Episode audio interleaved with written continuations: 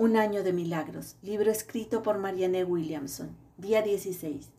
Hoy me acepto como soy. Dios crea seres perfectos y eso me incluye a mí.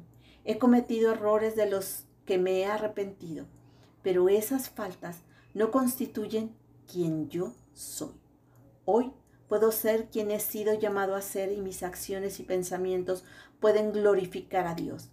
Dentro de mi corazón como dentro de todos los corazones hay luz que viene de nuestro divino Creador. Y eso es lo que soy. Nada de lo que hice yo u otros, de lo que pensé yo u otros, pueden empañar la luz que vive dentro de mí. Rezo para ver la perfección en los demás, porque así podré verla también en mí. Rezo por la fuerza para perdonar a los demás, porque así podré perdonarme a mí mismo. Rezo por amar a las personas, porque así me amaré a mí mismo. Hoy no caeré en la tentación de la falsa humildad que proclama que no soy suficiente.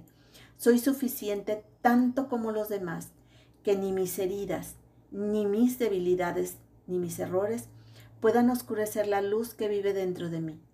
Más bien, que pueda aceptarme con la misericordia que Dios mismo me ha enseñado.